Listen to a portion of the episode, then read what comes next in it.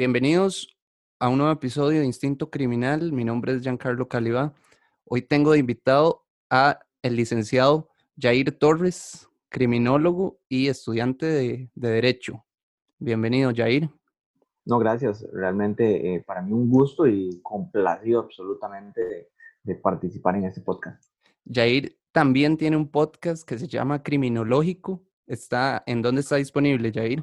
De, está en, bueno, en Spotify, en iPod, ah, Podcast, en Google Podcasts, en, en Radio Public y prácticamente en todas las plataformas de, Ok, les vamos a dejar el link de Spotify entonces en la descripción de este episodio para que lo puedan, para que lo puedan buscar y lo puedan escuchar.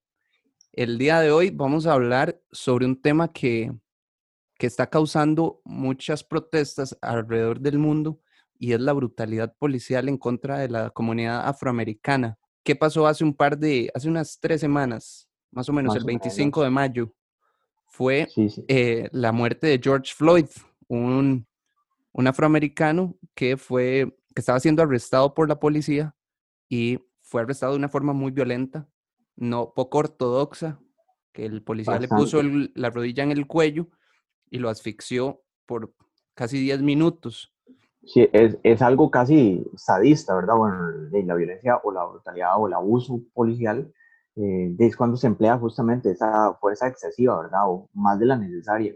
Y yo particularmente no vi el video completo, porque es, no sé, no, la empatía no me deja verlo completo. Es, para mí es algo adversivo ver eh, una brutalidad de eso, ¿verdad? es algo sadista.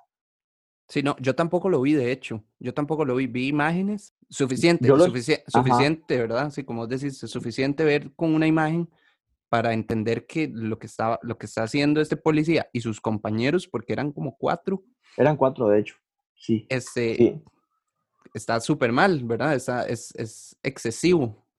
Sí, e, es, es, que, por ejemplo, yo lo, yo lo escuché, pero no lo vi. ¿Verdad? Como normalmente decían que él pedía o decía que pues, no podía respirar, entonces lo escuché, pero no lo vi, porque siento que, o sea, no soy capaz de ver la, una ejecución o una asfixia. Básicamente es una ejecución. ¿verdad? Sí, sí, sí. Entonces, eh, y sí, era, eran cuatro, eh, Derek Cabin, Thomas Lane, ahí los tengo apuntados, y Alexander, Alexander Cohen y Tou, creo que se eran los cuatro. Es curioso porque, bueno, al menos, eh, eh, excepto este Alexander, todos los demás tenían antecedentes. Igual eh, ha salido por ahí de que George no era justamente una, por decirlo así, un ángel, ¿verdad? Pero claro, sí, él también tenía sus antecedentes. Exactamente, pero obviamente nadie, por más cosas que haya hecho, pues está o en un país civilizado no se debería de, someter a un tratamiento de ese tipo a, nadie. Bueno, vamos, al, vamos a, a, que una persona no puede ser condenada por el mismo crimen dos veces. Sí, ¿verdad? Sí, sí, Sino que si él ya cumplió sus condenas, pues ya eso debería haber estar subsanado, ¿verdad? Sí, hay, hay otro elemento ahí que casi no ha figurado en medios y es que eh, al menos eh, Derek sí conocía en teoría a George.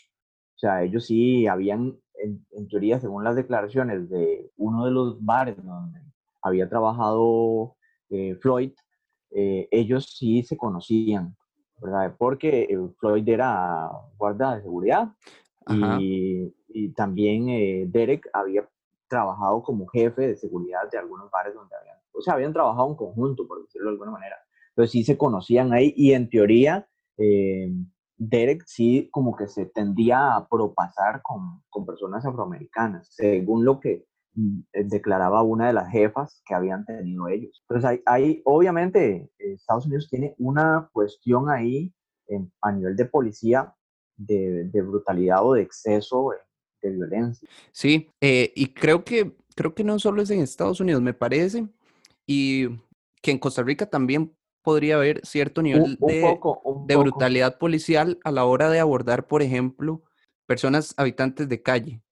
Que yo, yo lo he visto, lo he visto. Tal vez no ese nivel de violencia, pero sí no se respetan los protocolos establecidos en la ley, por lo menos. Sí, hay, obviamente, pues, cuando pues ahí están lidiando con una persona adversiva, peligrosa, pues también, ¿verdad? Y tendríamos toda esta cuestión de proporcionalidad en la defensa y toda la cuestión. Pero eh, esto en particular en, Estados Unidos es, es, un, fenómeno, un fenómeno bastante pronunciado. Eh, y estaba viendo, por ejemplo, estadísticas, que, que, es algo que siempre, yo siempre que abordo cualquier tema trato como buscar hay datos. Eh, y Estados Unidos, por ejemplo, en 2019, la policía estadounidense mató al menos a 1.019 personas. O sea, no es poca gente, ¿verdad? Es bastante, bastante son las cifras.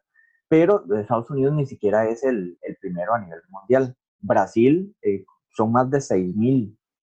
Luego está Venezuela con 5.200, Filipinas, Siria, y después aparece Estados Unidos en quinto lugar.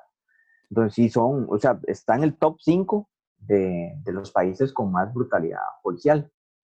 Tienen, o sea, tienen un sistema también que muy pocas veces se condena a un policía por brutalidad o por excederse en ese tratamiento que le dan a un detenido. O los procesos duran muchos años en ser concluidos. Y, terminan prescribiendo. De hecho, de estos cuatro policías en particular, creo que solo este que decía Alexander era el único que, que, que no tenía antecedentes. Después Thomas, Thomas Lane tenía cuatro días de estar trabajando como policía. Había sido reclutado en diciembre y tenía cuatro días de, de, estar trabajando. Y también tenía eh, antecedentes por todo un poco, por decirlo así, tenía antecedentes por eh, conducción sin licencia, y bueno, antecedentes... No tan graves, tal vez. Sí, no tan graves, ella a nivel civil tenía un par de sentencias por ahí, pero por decirlo así, no era tampoco un alma de Dios, por decirlo de alguna manera, en, buen tico.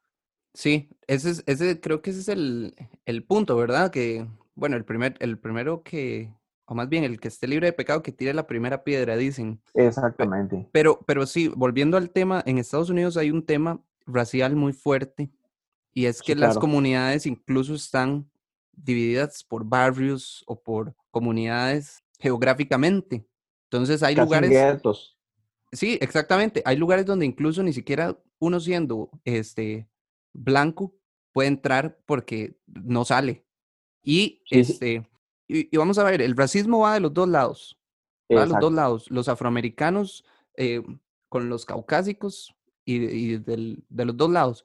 Pero el problema aquí es que los afroamericanos son una minoría. Entonces. Efectivamente, sí. Ese es el, creo que por ahí es donde va el problema. Sí, el, el es curioso porque eh, es todo el sistema o todos los sistemas penales, penitenciarios, judiciales, de, o sea, de ley, en general en casi todos los países son criminalizadores de minorías.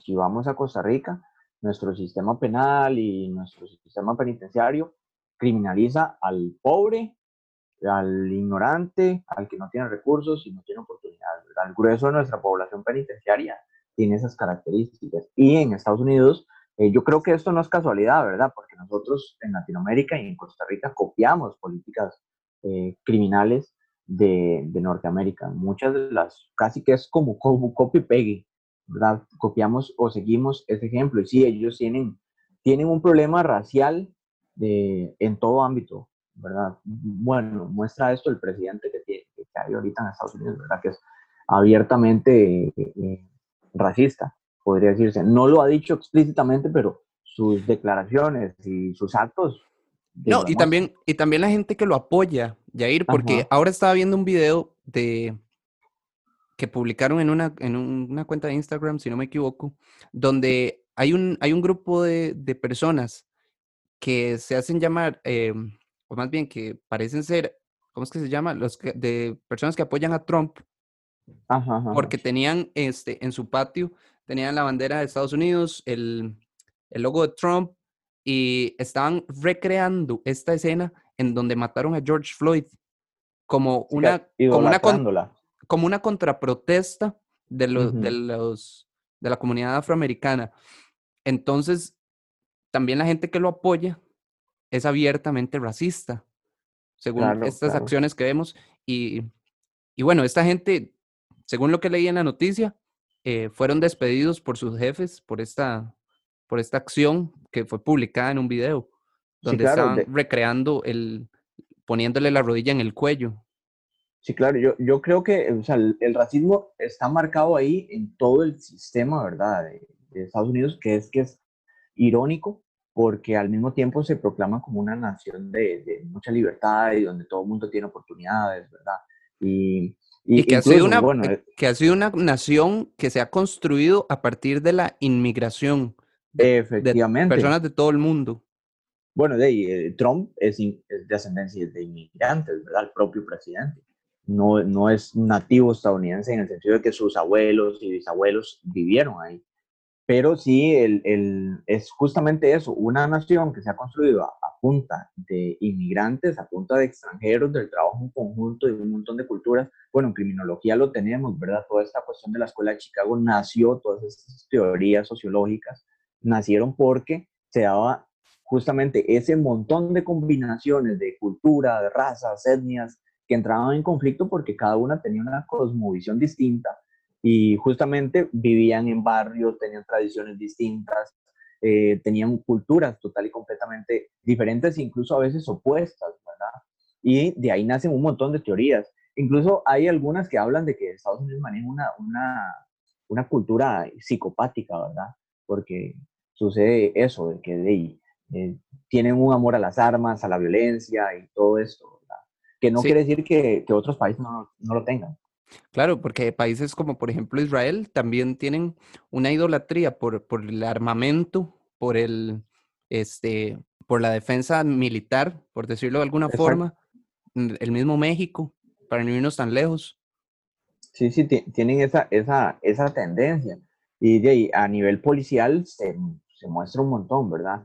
Incluso eh, eso que te decía, igual había visto y leí unas cifras, ahí las anoté de que el 99% de los casos en que la policía, un policía mata a una persona, no se le levantan siquiera cargos y solo el 0.3% llega a, a, sentenciarlo, ¿verdad? Y, sí, es un porcentaje muy bajo. Sí, y no, no es de que, porque ya todo esto de Black Lives Matter eh, no es que nace tan espontáneamente como lo han, lo han querido hacer ver o como los medios lo han tratado, ¿verdad? Viene del 2003 y todo, justamente Viene hace bastantes. Exacto. Hay una escalada en, en violencia que tienen. Sí, de hecho, hay, hay, otro caso que de hecho, este, el Eric, Eric Garner, Eric Garner fue otro caso de, en Nueva York de, de, un afroamericano que fue, incluso, este, este, a este hombre, a Eric Garner, lo estrangularon durante aproximadamente 20 segundos y con eso él murió. Ahora volvamos a George Floyd, donde fueron casi 10 minutos. O sea, el nivel de sufrimiento que tuvo este, este hombre, es, o sea, no tenemos ni idea de lo que pasó yo, esos minutos. Yo, lo comparo como, no sé, con un Ted Bundy, un George, ¿cómo es? Eh, George Wayne Gacy, que asfixiaba a sus víctimas, ¿verdad? Y utilizaban o sus manos o un torniquete o BTK, que de estos asesinos en serie que agarraban y torturaban a sus víctimas asfixiando, y cuando estaban al punto de que perdían la, la conciencia, las soltaban, las dejaban recuperarse un poco y volvían otra vez, ¿verdad? Y no es un proceso como se ve en las películas que duran unos pocos minutos, ¿no? Es un proceso larguísimo. Es más, pongámonos, pongámonos en una situación tal vez no tan cotidiana, pero digamos que todos tal vez hemos vivido en algún momento en una piscina ¿Alguna vez has hecho un juego que es este el que aguanta más debajo del agua? Sí, e, es que por eso. Veámoslo con algo así. Algo tan cotidiano, una, y la sofocación que uno puede tener, ese sentimiento, esa emoción de que además todo tu organismo te, te pide a gritos que respires, ¿verdad? Y la imposibilidad, la impotencia de no hacerlo es, es, o sea, es un sentimiento en el que sentís que la vida se, literalmente se te está escapando. Es una tortura, es una tortura. Lo que, lo que pasaron estas personas fue una tortura. Sí, y adelante, adelante. No, no, quería cambiar de tema, entonces si querés. Ajá. No, lo que iba a decir es que eh, es curioso porque si bien hay una cuestión racial, eh, vuelvo otra vez a las estadísticas, por ejemplo, en Estados Unidos del 2013 al 19, es curioso, pero las víctimas mortales de la policía en su mayoría son blancas. Eh, si lo vamos o si lo vemos a nivel racial. O sea, los policías matan más blancos que negros. por decirlo de alguna manera, o afroamericanos. Pero si comenzamos a sumarle, además de afroamericanos, latinos, asiáticos y otras etnias, ya ahí los papeles cambian. Y esto lo digo porque hay, o sea, eh, este, estas manifestaciones hay un trasfondo político detrás muy importante y incluso hay gente que también dice que justamente por esos datos de que matan, la policía mata más blancos, dicen, ok, no, no es racismo. Sí hay racismo, no solo, pero no solo es racismo. O sea, tiene es xenofobia también. Exactamente. Es, un odio, es un odio generalizado incluso. Podría pensar que es un odio más generalizado por eh, cualquier persona que venga a, a, poner una amenaza en nuestro país que tanto amamos, ¿verdad? Sí, sí, sí. ¿Verdad? Exactamente. Cuando justamente lo que veníamos diciendo es que irónicamente es un país que se ha formado a partir de de la migración. Correcto, no tiene sentido, es, un poco contradictorio. Y por eso es que te decía, eh, hay, hay unas teorías que hablan de que la sociedad americana es un poco psicopática por eso, porque es contradictoria. Dice una cosa y hace otra, ¿verdad? Sí. Pero sí, sí, sí, es, esto es, eh, obviamente hay racismo y trasciende el racismo al mismo tiempo, es más que el racismo. Decir que solo es un problema de racismo es, por decirlo así, poca cosa. Bueno, lo que yo quería, lo que yo quería decir ahora es, algo muy interesante y es que, bueno, últimamente, eh, bueno, con este tema de estar en casa y todo, pues me ha abierto un poco, yo siempre he sido muy rockero, entonces me ha abierto un poco más en el gusto musical y empecé a escuchar hip hop, rap, ¿verdad? que siempre en realidad me ha gustado, pero no me ha dado el tiempo de escuchar tanto como, como ahorita en, estas, en estas semanas. Y es muy interesante porque la mayoría de artistas de este género son de descendencia afroamericana. Y entonces, o latinos. O latinos también, sí. Pero hay, hay un dato muy interesante y es que hay una palabra que no sé si sabes de lo que te estoy hablando, pero hay una palabra que es muy controversial en, en el idioma inglés y, y, en el género del hip hop, y es la palabra niga. Ajá, ajá, Es, es un tema sumamente controversial. Y, y, delicado en algunos lugares. Y muy delicado, y, me, digo controversial porque me metí a investigar un poco en internet el, el significado. Y en las definiciones en internet es que es, un, es una connotación ofensiva o degradante. Y el tema es que entre personas de la misma comunidad afroamericana no es ofensivo, es, es más bien lo ven como algo eh, de cariño o de fraternidad. Por eso te digo que es muy controversial, porque si es entre ellos, todo bien, o incluso hay gente que también lo ve mal, aunque sea entre ellos mismos. Pero si es de un blanco a un afroamericano, es otro, es e, otra. Es despectivo. Es otra cosa completamente. Pero siento que también tiene mucho que ver con la connotación que uno le dé al, o, el, tono con el que uno lo diga, el contexto, ¿verdad? Porque como te digo, o sea, las canciones de hip hop y de rap están plagadas de la palabra. Sí, y bueno, es que es un género, yo igual casi no lo, usa, no, no lo he escuchado, pero sí sé, bueno, me gusta mucho la música y eh, sé que es un género que nace inicialmente como una, una justamente, todo se concatena, ¿verdad? Nace como una manifestación de esas condiciones de vida, de esa discriminación, de ese racismo que vivían eh, los afroamericanos en, en, en Estados Unidos, ¿verdad? y nace y tiene toda esa connotación criminal, violenta, de pandilla, ¿verdad? De, subcultura criminal. Toda esa temática. exactamente, es lo que más. Y de hecho, hace unos años había un artista, creo que era panameño, que aquí en Latinoamérica utilizaba el término niga, pero cuando se promocionaba en Estados Unidos tenía que cambiar el término. Y, y, de hecho sí, es una terminología que, eh, como en muchas otras cosas, ¿verdad? Que en Costa Rica también hay frases que dichas por un tico o entre ticos, no hay problema. Pero si te lo dice alguien como de afuera, ya como que puede cambiar la, la, connotación. Es, es, una, es una apropiación cultural no bienvenida. Así fue como lo leí, es una apropiación cultural no bienvenida. Y yo creo que todos hemos pasado por algo así, porque uno dice tal vez, ay, sí, mi vida no sé qué, no vale nada, pero te lo dice alguien más y sabe que es la hora conmigo. Sí, sí, sí, sí, sí. ¿Verdad? Exactamente. puede puede tener, venir por ahí. te lo dice alguien desde una perspectiva tal vez privilegiada, que tal vez no entiende la connotación que tiene y todas las implicaciones. Entonces, por ahí creo que también esta palabra me parece eh, que la utilizaba Agatha Christie, creo que era, en un libro y tenían que, a la, a la traducción después con los años, tuvieron que cambiarle el título por esa palabra que tenía justamente esa connotación. Entonces, er, er, es racista si, si lo utilizas de, de, un blanco a un negro, ¿verdad? O si es transracial, por decirlo de alguna manera. Eh, Agatha, Christie, Agatha Christie, la escritora de novela, novela negra, ¿cierto? Ajá, esa misma. Sí, hay, hay, un librillo por ahí de ella, un cuento, que traía eso. Pero sí, son todo este tipo de circunstancias, pues simplemente remarca eso, de que es una cuestión muy delicada porque se está hablando de, de, de una, una, una, homofobia, una fobia, bueno, también eso, que eso es otro tema aparte y al mismo tiempo hasta, relacionado, pues, eh, que de ahí es una combinación de elementos, ¿verdad? Brutalidad policial, discriminación, racismo, eh, discriminación, bueno, en todos los sentidos.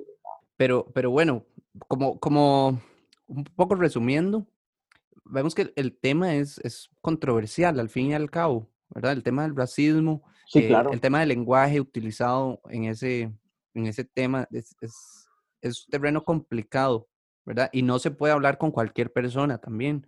Porque... Sí, y por la sensibilidad a veces que hay. Exactamente, exactamente. No, todo el mundo, no todo mundo se presta o entiende de que por tocar el tema no es que se está, se está atacando, a la persona, ¿verdad? No porque aquí esté diciendo yo, por ejemplo, de que en, en, Estados Unidos la policía realmente, los números nos dicen que matan más blancos, yo estoy diciendo, no, no hay racismo. Por eso decía, es algo de racismo, pero no se agotan el racismo. Hay muchas otras cosas. Hay, muchas otras formas de odio, hay muchas otras formas de, este, de discriminación también. Sí, sí, Aquí, lo, aquí lo vemos y, y ahorita en, este, en esta pandemia lo vemos, por ejemplo, con el tema de que en la zona norte de nuestro país están aumentando mucho los casos y se le está echando la culpa a los vecinos del norte. E, Exactamente. Y, eso, está, eso está lleno de odio. Y, lo, que, lo que leí un día de estos, creo que fue ayer, muy interesante es eh, que decía, ¿quiénes son los que con tal de ahorrarse unos colones eh, contratan a una persona de condición migratoria eh, irregular? ¿O quiénes son los que los traen en camiones escondidos pasando la frontera. Eh, todos somos los ticos. somos los, ticos. Que lo, que no, los que no les pagan el salario que debería, Exactamente, todo eso. Entonces, no se le puede echar toda la culpa a una población o a, un país, digamos, de los problemas de otro, porque ambos son responsables al final. Y, no podemos vernos este, nublados por, por, el, por esa xenofobia o por ese racismo.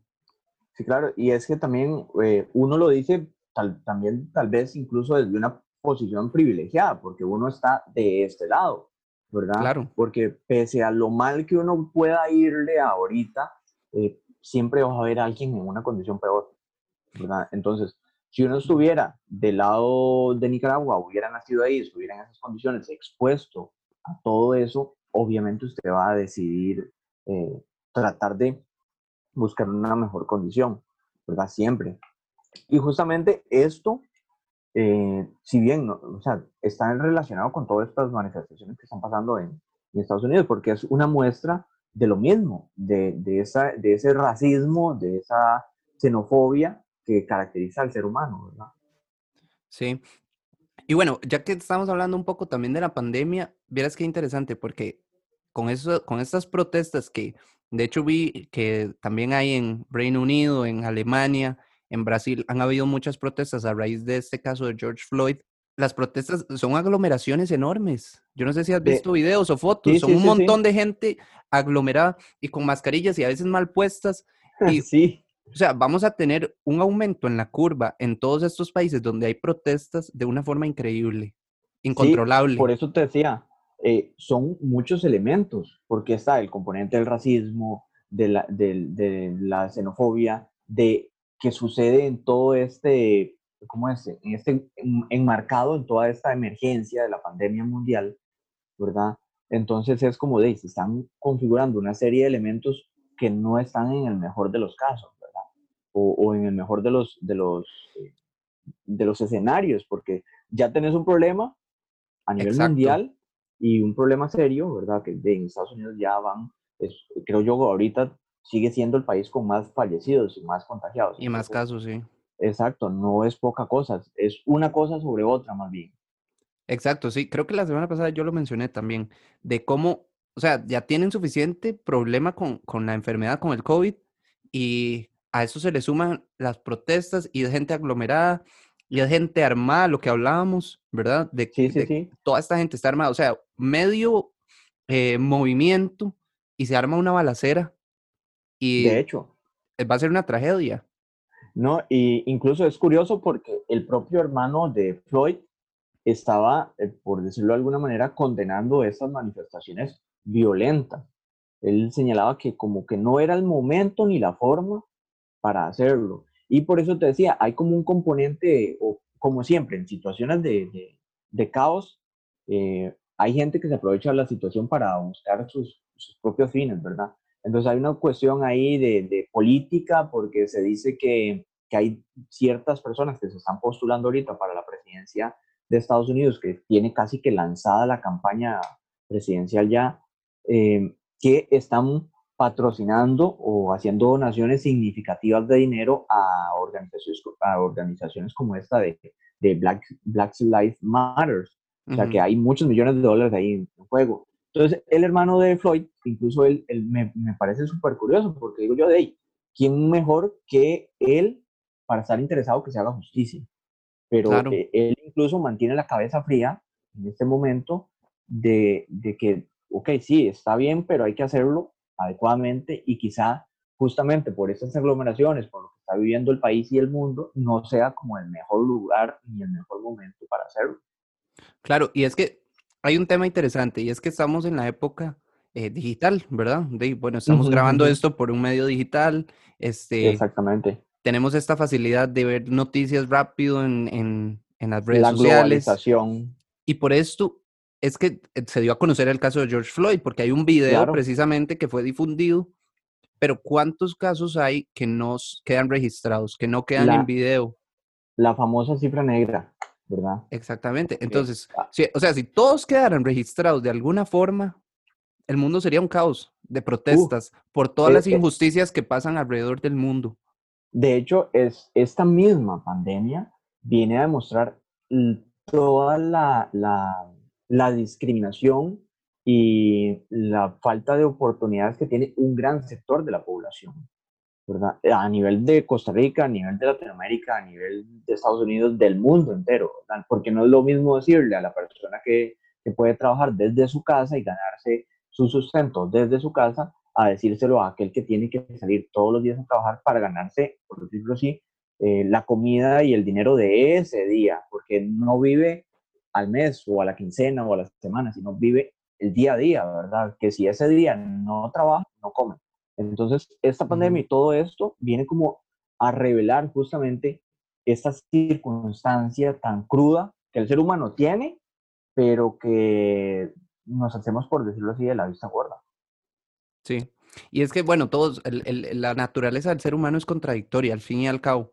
Este, de hecho. Muchos músicos han hablado de eso, de cómo el ser humano es contradictorio y, y al final, con este tema de los pleitos en redes sociales, vos no puedes defender una causa porque te contradecís con otra que también defendés. Entonces, y te lo hacen saber, y te lo hacen saber de una forma este, hasta agresiva, ¿verdad? Y, y, la condena mediática es, es brutal, o sea, eh, y es inmediata, ¿verdad? Porque sobre todo tenemos también aquel montón de gente que no lee, que no se informa y que repite lo que alguien más le dice, ¿verdad? Sí, eh, exacto. Por, la moda de que este es el tema trending ahorita, este es el tema que está top, entonces tengo que estar ahí aunque no sea, no sepa de qué se trata. Las famosas Por eso te decía, hay mucha gente como también, exacto, y hay mucha gente que, por ejemplo, con esto de Floyd, está haciendo plata, porque está haciendo publicaciones que a través de los likes o a través de los links, a través de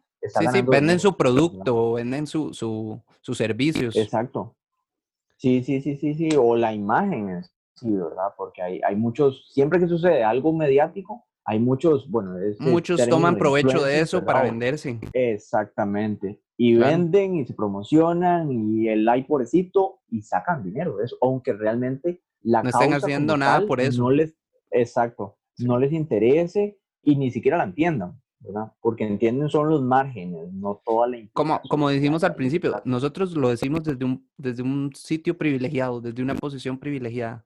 Porque, bueno, yo no sé si vos has, has vivido algún tipo de discriminación por tu color de piel, pero yo, yo creo que yo no.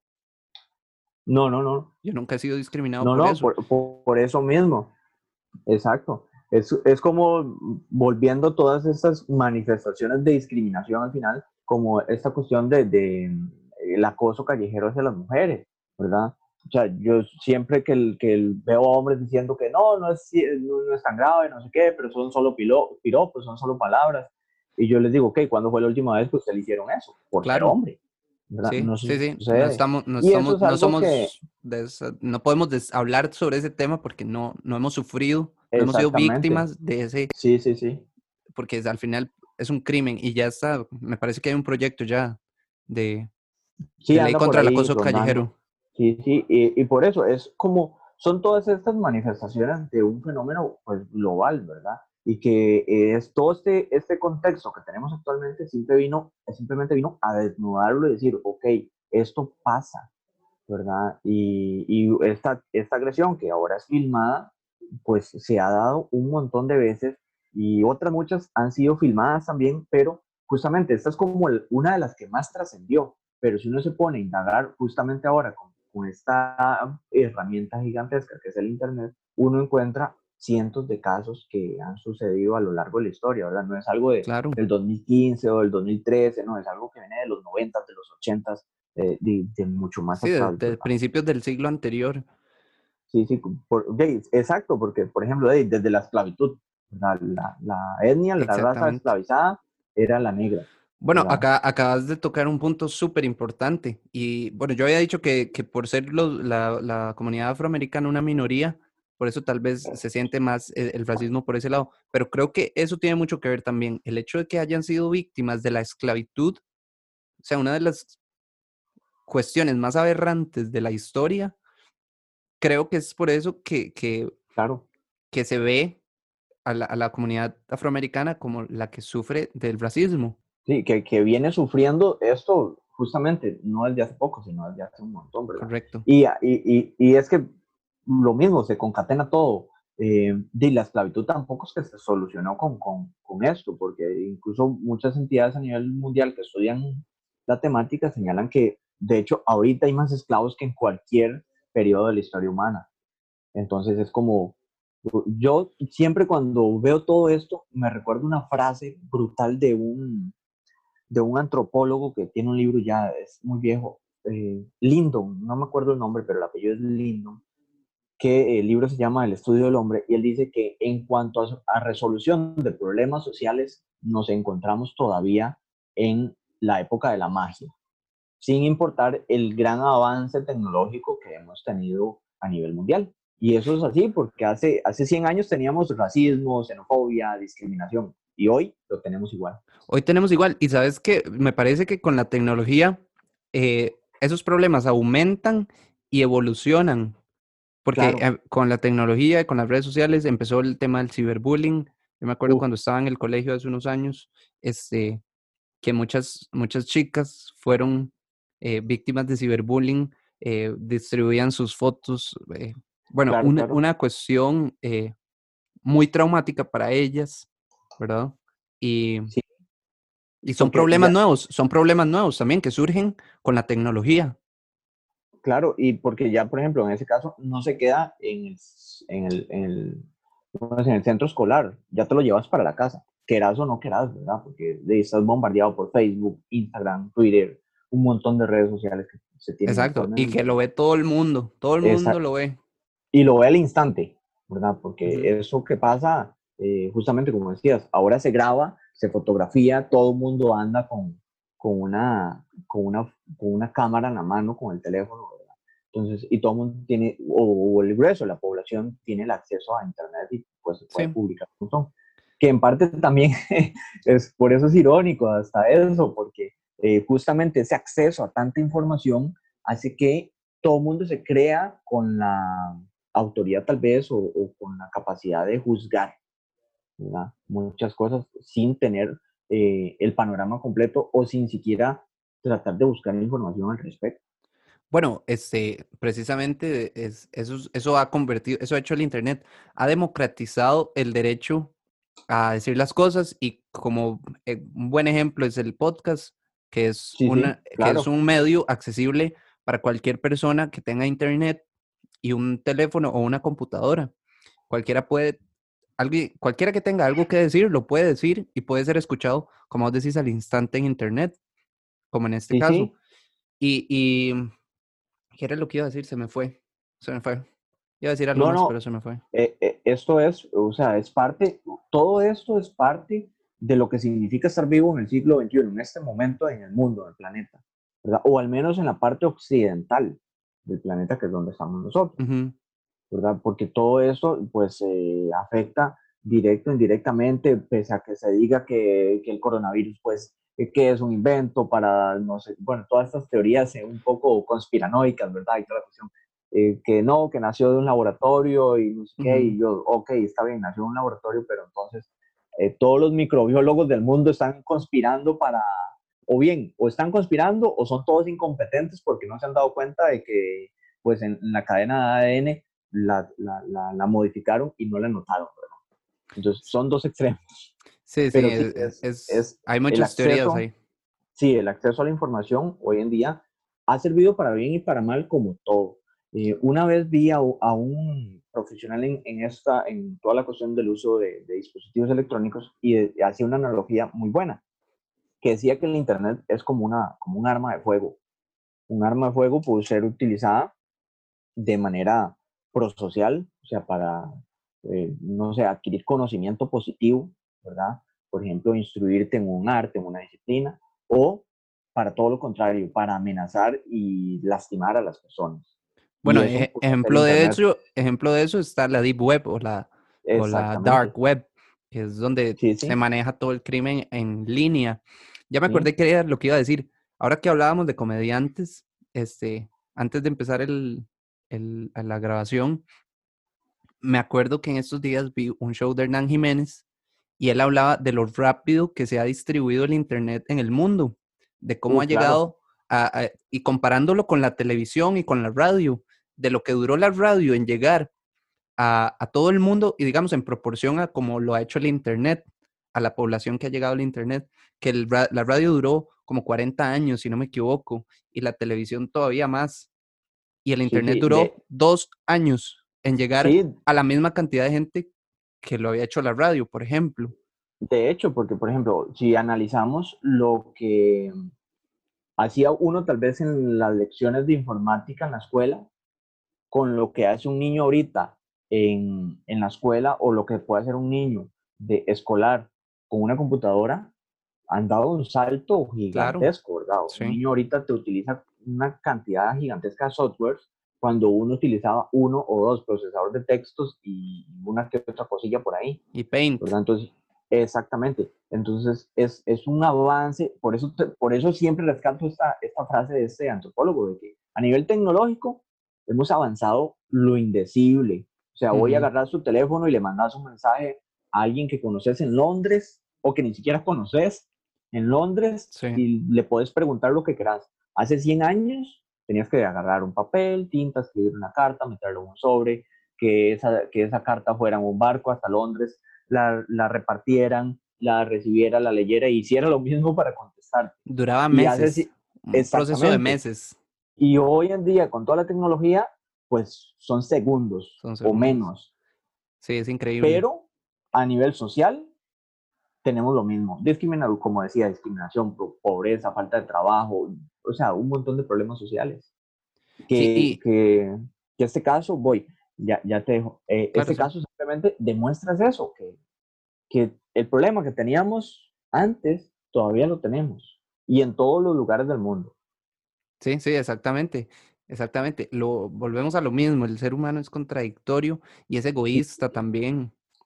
Sí, Entonces... vieras que yo como criminólogo he llegado a un punto a decir, no, el ser humano es la criatura más aborrecible, más horrenda que hay en la Tierra, porque somos el único ser vivo que atenta contra sus congéneres por el mero hecho de disfrutarlo, sin ninguna razón. Por ejemplo, de esta, esta, este caso de Floyd, ¿qué, ¿qué motivo lleva a un policía armado a atacar de esta manera a una persona desarmada? cuando tiene además superioridad numérica. Y de hecho no hemos mencionado por, por qué era que lo estaban arrestando. Era por, si no me equivoco, por una falsificación de un billete de 20 dólares. Ajá, que al final terminó siendo real en apariencia. Exactamente. Entonces, eh, sin ninguna justificación, él le hizo eso. Y de hecho creo que sí, creo que está demostrado que el ser humano es la especie más destructiva sobre la faz de la Tierra. Sí, sí, sí. Yo, yo muchas veces me he cuestionado, son toques estoy haciendo como criminólogo, estoy analizando más bien solo lo malo o es que el ser humano es así de malo, ¿verdad? Porque si lo vemos a nivel, por ejemplo, volvemos al contexto actual, eh, esta cuestión de la pandemia, el, el frenazo que pegó la, la, humanidad en cuanto a su actividad y la contaminación, nos ha, o sea, hay demasiadas muestras del daño que le hemos causado al, al ambiente. Y, eh, por ejemplo, lo que yo siempre veo es que nos dicen desde hace mucho tiempo, al menos desde que yo tengo memoria, nos dicen, todavía estamos a tiempo de hacer un cambio, todavía el planeta se puede, se puede regenerar, ¿verdad? Y se puede resolver el daño ambiental que hemos hecho. Pero yo me quedo viendo la cantidad de personas que hay en el mundo, no se va a frenar. Y viendo la cantidad de basura que, que se ve, por ejemplo, en las calles, ayer pasaba ahí por el, por el puente encima de la Fuente de la Hispanidad, en el Mall San Pedro, y en el puente de arriba, digamos, como hacia el sur, iba. Ajá. Este, y la, o sea, está lleno de basura. No sé quién estaba ahí o qué persona pasó por ahí que hay tanta basura. Es decir, que habrá ocasionado e, e, es decir, ni siquiera es un paso peatonal, es una autopista. E, exacto, todo esto lo que ha, o sea, viene ese, es a eso, a desnudar pues una realidad que tenemos actualmente en el mundo porque tenemos pues muestras de, estos, de este caso o, o, analogías del caso de Floyd en todo el mundo, ¿verdad? Eh, son muchas, como, como mencioné ahora, son muchas las policías que matan a cientos o a miles de personas en el mundo. Eh, bajo bueno, mencionaste, mencionaste a Filipinas, que es, un, es, uno de los países con, con, presencia policial o actuar policial más fuerte, creo, del mundo. Sí, sí, sí. De hecho, por ejemplo, es curioso porque en ese, en ese mm, eh, top 10 que lo hace, ay, ¿cómo es que se llama esta entidad? Eh, World, World Population eh, Review, me parece que es. E, en ese top 10 hay tres países latinoamericanos. Brasil en primer lugar, en segundo lugar Venezuela y en séptimo El Salvador. O sea, tenemos tres países latinoamericanos que, en ese top. tienen, exacto, que tienen una brutalidad policial. Y de hecho, bueno, a nivel mundial, dentro, de los, dentro del top 10 de países más peligrosos, buena parte son latinos. Son latinoamericanos. Ah. Creo que el país más violento del mundo es México, si no me equivoco. O, El Salvador, El Salvador o México, si no me equivoco. Se, pasan el, el, título año a año. ahí están prestándoselo, sí. Sí, entonces, por eso, son, este caso simplemente representa un fenómeno gigantesco. Y es el más mediático, al menos de, de este año o de lo que va del año. De lo que va del año. Es, eso, es, eh, eso está hasta peligroso decirlo, ¿verdad, Jair? Con todo lo que hemos vivido Y, y, eso es tema de memes y todo, pero el, el año viene con, con, un montón de, con un montón de sorpresas, no, no, no sabemos qué viene. Que, que, sí, que para. Y es, es curioso porque justamente relacionado con esta circunstancia en Estados Unidos, desde el 2002 leí hace un par, o sea, casi, yo soy muy, me encanta mucho el estudio del homicidio múltiple, entonces siempre estoy como muy pendiente. Resulta que esta pandemia ha servido en Estados Unidos para frenar, entre comillas, frenar los tiroteos en escuelas. Resulta que el mes de marzo, desde el 2002, este mes de 2020, ha sido el único en 20 años casi que no hay tiroteos en escuelas en, Estados Unidos. Bueno, eso es la pandemia. Eso es un dato muy interesante y, sí, ahorita No recuerdo, ahorita no recuerdo la fuente, pero el que quiera averiguarlo, hay que me consulte y yo sí se la paso. Es una fuente, es del es una ONG que se encarga de, monitorear el uso de las armas de fuego y las víctimas por armas de fuego en Estados Unidos y bueno, en Norteamérica en general. Sí, y es que el acceso, eh, bueno, yo te comentaba un día que una vez que estuve en Estados Unidos iba entrando a una tienda de electrónica y, y las personas caminan en la calle con el arma aquí en el cinturón y, y como, como si nada, como si fuera el estuche del celular. sí, eh, claro, claro. Entonces, el acceso a las armas es, es, muy, es muy abierto. Cualquier persona prácticamente, me parece que es que no tenga antecedentes federales, eh, de crímenes federales, que pueda adquirir un arma de fuego en cualquier armería y que sea mayor de 21 años.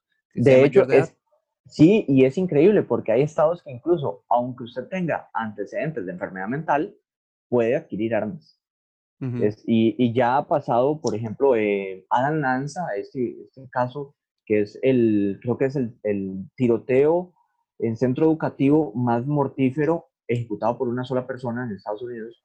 Eh, era un niño que tenía en teoría, bueno, Asperger, pero el Asperger no es criminalizador, o sea, por aquello para que no se diga que, ah, un criminólogo está diciendo que el Asperger es, es motivo de conducta delictiva, no, sino que eh, el Asperger, además de que se decía que tenía una, una esquizofrenia no dictaminada porque la madre como que estaba en negación, pues resulta que era un niño, además de todo esto, que venía de un entorno, si bien pudiente, eh, desorganizado realmente y con acceso fácil a armas, porque el niño desde los cuatro años podía acceder a armas.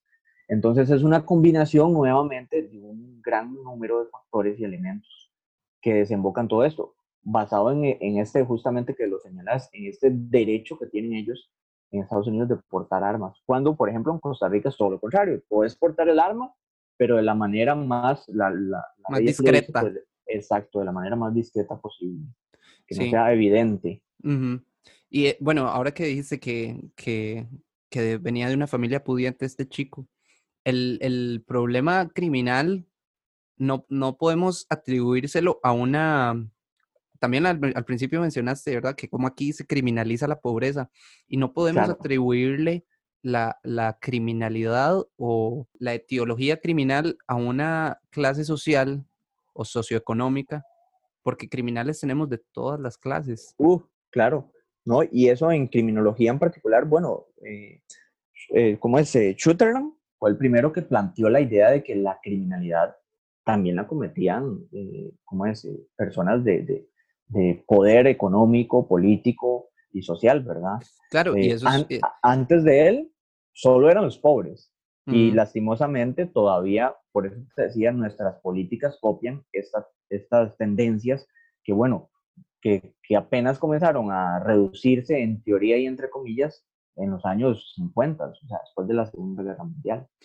Y bueno, es, tal vez puede esto sonar un poco de teoría conspirativa y todo, pero el hecho es que el gobierno controla la educación y, y, hay algo muy cierto que es que al gobierno no le interesa que, que su pueblo sea educado, porque mientras más controlados tengan a su pueblo, va a ser mejor, mientras menos los cuestionen a ellos.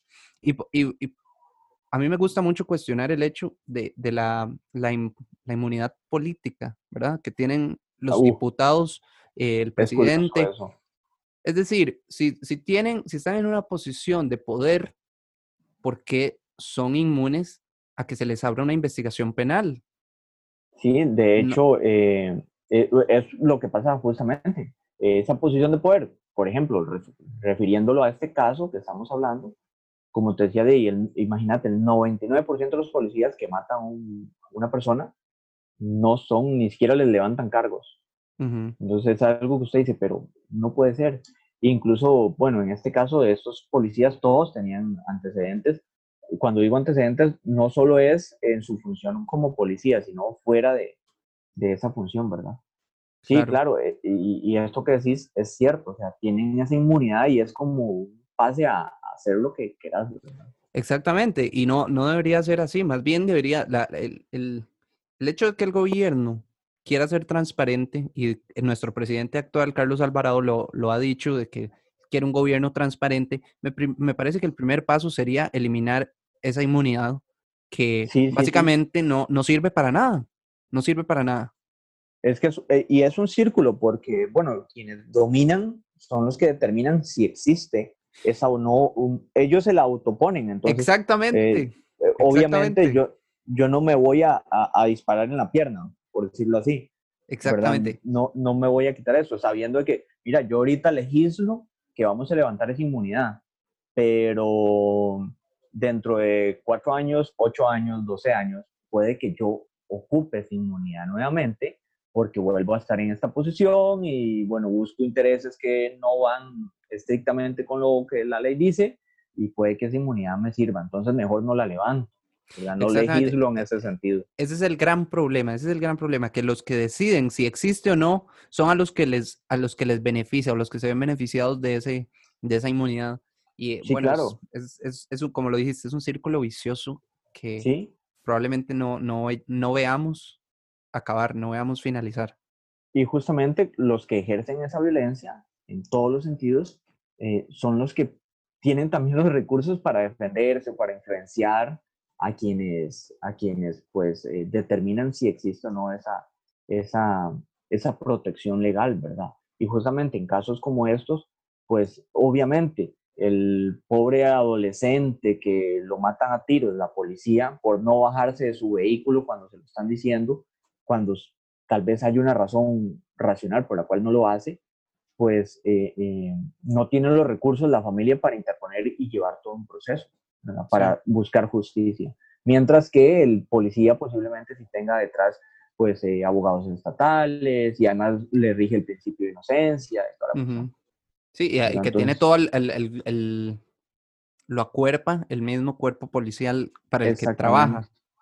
Exactamente. E incluso en este caso en particular, pues, eh, en este caso, Derek, creo que era Derek. Derek, ajá, El eh, principal, el principal. Ajá. Pues también tenía como 10, tenía 19 años de estar ejerciendo siendo policía y tenía como 17 acusaciones, o sea, básicamente como una por año. Entonces, eh, también a nivel, por decirlo de alguna manera, de, de comportamiento, no, o sea, se podía poner en duda qué tan calificado era en su labor. Claro, sí, sí, sí. Porque también la realizaba. Porque no es casualidad que casi una vez al año se interponga un proceso.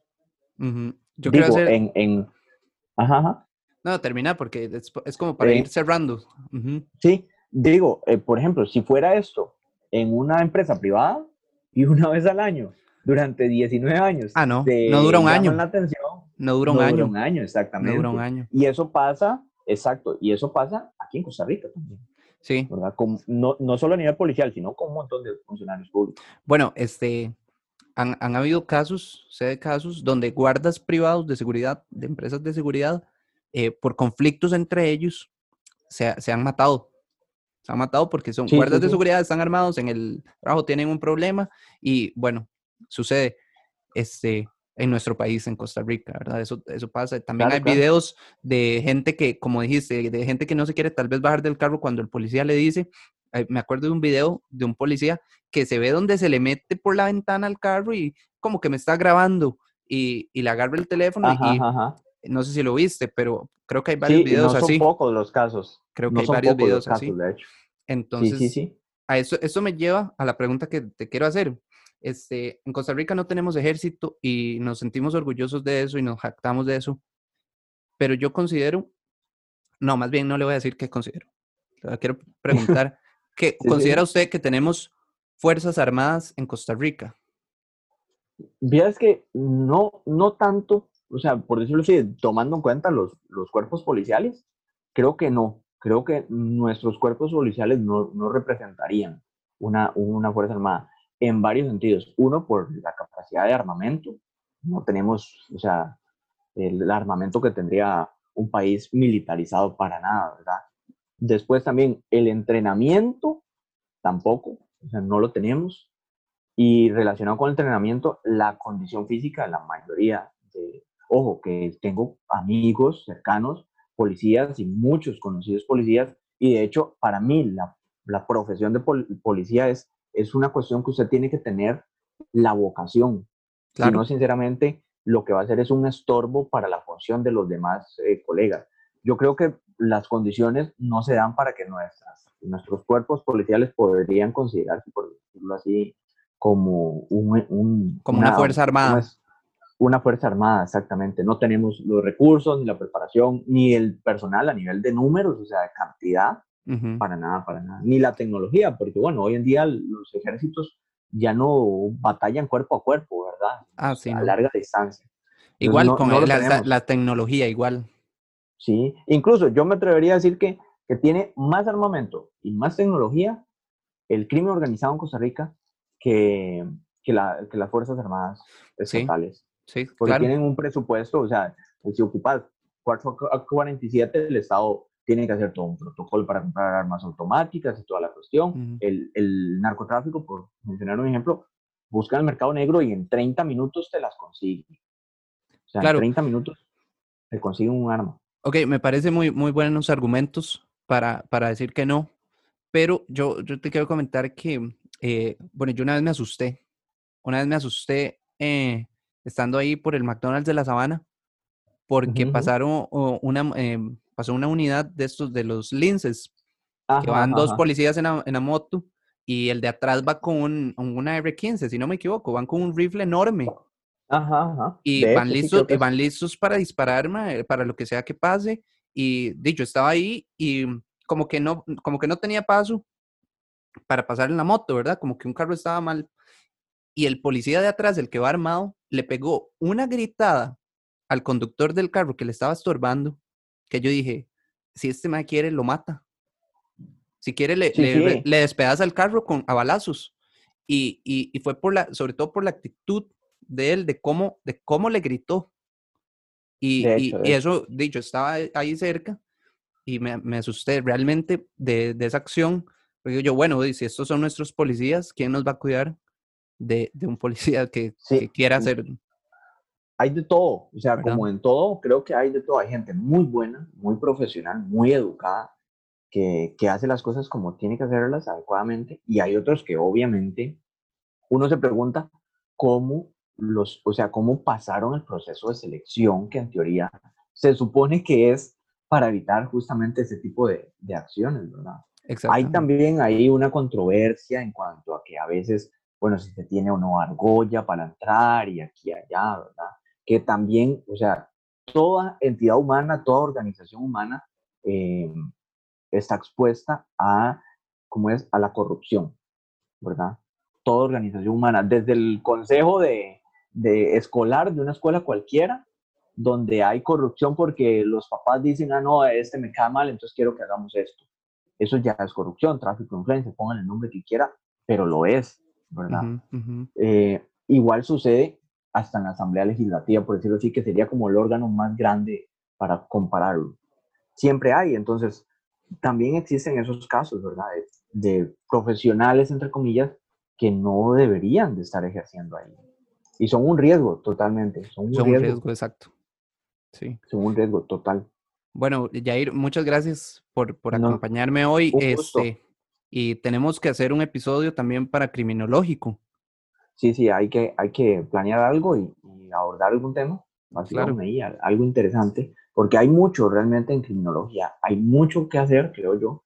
Eh, como lo dije en uno de los podcasts, es, es una, es una es una disciplina nueva, novedosa completamente, en todos los sentidos. Claro, bueno, como buen ejemplo, hoy todo lo que hemos hablado, íbamos a hablar del racismo y eh, ahí nos, abrimos un poquito a, otras cosas, pero, pero está súper bien, nos ampliamos creo casi a una hora de estar hablando. Entonces, este, Tino, muchas gracias y no sé si te pueden buscar en redes sociales. Sí, bueno, eh, casi que solo uso Instagram, ¿verdad? De hecho, como te decía, yo soy de perfil bajo, no, en mis redes sociales prácticamente no vas a encontrar nada que aluda a criminología. Ok. Hasta ahora, con el podcast, es que ahí en Instagram tengo podcast criminológico y, ese link. Okay. Pero sí, igual, ahí está, eh, lo pueden escuchar cuando quieran. E incluso por eso es que creo que el podcast es, es, es, interesante porque es un contenido que lo descargas, por ejemplo, en Spotify, que tal vez sea la aplicación más conocida, y lo puedes escuchar incluso sin conexión. Exactamente. Entonces es, ahí lo pueden escuchar. Igual estoy abierto a temas, críticas y cualquiera que quiera contactarme ahí para algún tema o sugerencia, pues ahí en, el, perfil de Spotify aparece el correo y ahí me pueden enviar algún comentario, crítica o sugerencia. Perfecto. Ahí yo voy a poner entonces el link de para Spotify del podcast criminológico del licenciado Jair Torres. Gracias por acompañarnos y nos escuchamos en la próxima.